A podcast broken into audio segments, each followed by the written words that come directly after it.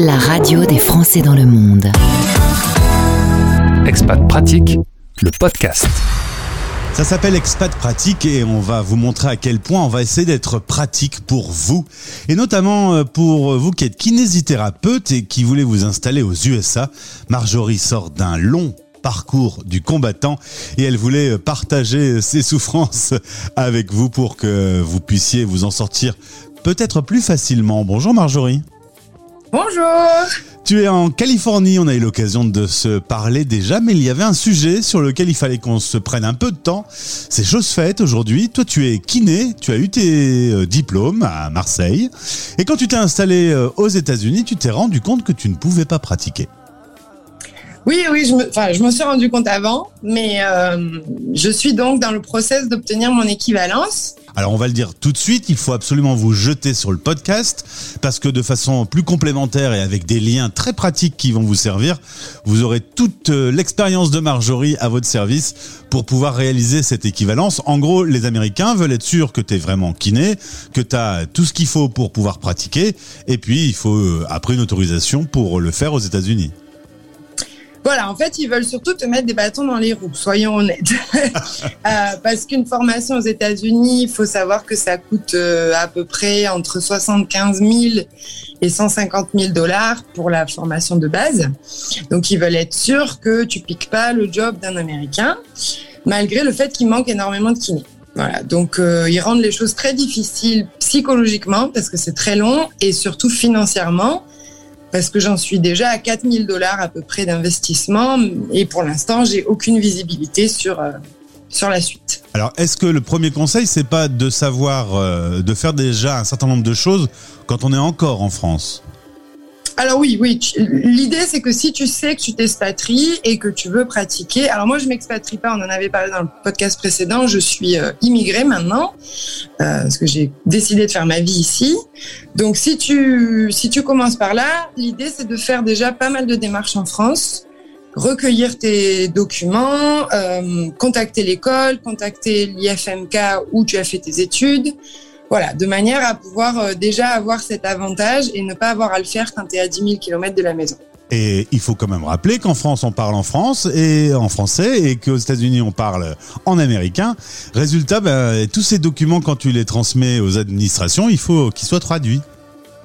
Voilà, une fois que tu as transmis, en fait, tu as choisi ton organisme qui s'occupe de la transcription, donc il va transférer tes dossiers en version américaine, ils vont te les renvoyer et il faudra les faire traduire.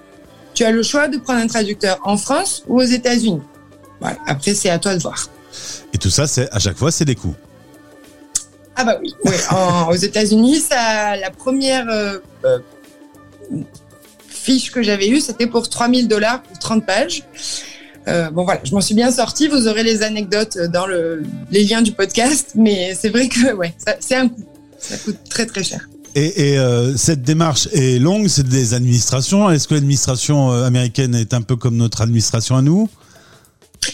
Ils sont plus efficaces.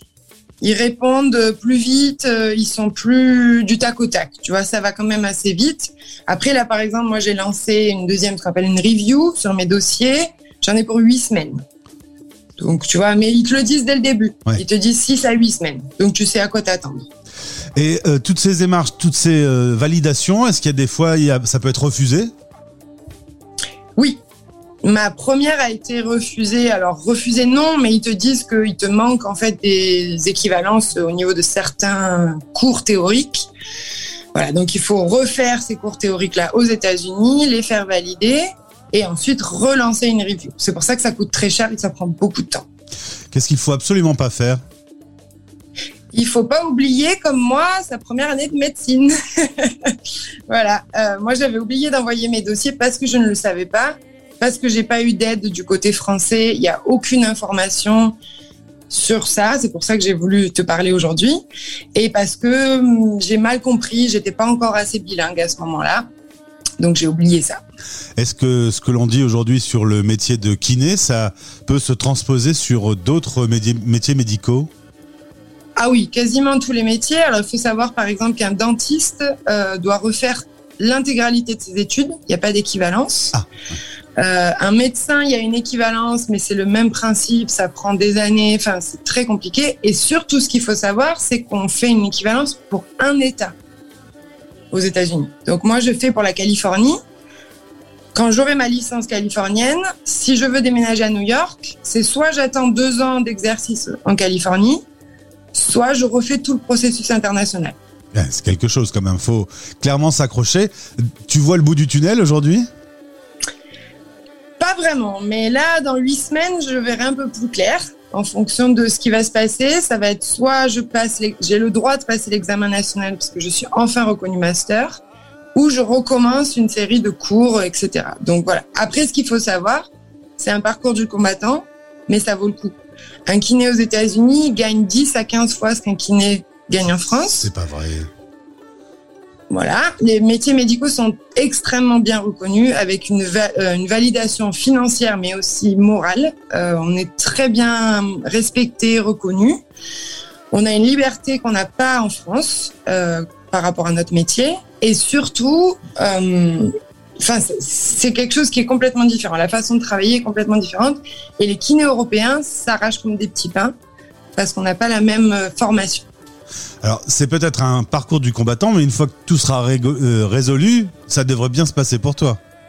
Voilà, c'est pour ça que je prends mon mal en patience, euh, même si c'est long, c'est difficile. Là, je vais essayer de me rapprocher de mon métier et de d'être ce qu'on appelle euh, un assistant. Enfin, on n'a pas on n'a pas vraiment cette équivalence en France. Ça serait genre un assistant dentaire, mais pour le kiné, mhm. de façon à me remettre un peu dans le bain. Parce que deux ans sans voir des patients, c'est un peu long. C'est ce que j'allais te dire. En plus de tout ça, tu pratiques pas, donc euh, c'est pas forcément cool. Les nouvelles techniques et tout ça, tu les, t'es un peu décroché du coup. Voilà, c'est ça. Alors après, c'est un peu comme le vélo, la kiné, ça revient vite. Euh, c'est manuel. Euh, si tu te tiens un peu informé de ce qui se passe, ça va.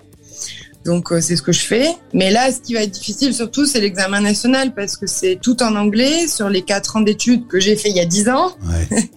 voilà, donc ça, ça va être un petit peu lourd, mais ça se prépare. Après, c'est comme ça. Une équivalence en médecine entre la France et les États-Unis, c'est long, c'est cher et c'est pas gagné d'avance pour faire un petit résumé. Donc euh, ne loupez pas euh, les différentes étapes. C'est ça. Essayez de faire les choses dans l'ordre et surtout, surtout, rapprochez-vous de communautés sur Facebook, sur Instagram, sur euh, les réseaux, sur n'importe quoi, mais de façon à parler à des gens qui l'ont fait ou qui le font. C'est ce qui aide le plus parce que les administrations, pas trop. Merci beaucoup Marjorie, c'était très clair, ça n'a pas l'air facile, mais euh, bah, espérons que tu vois vite le bout du tunnel.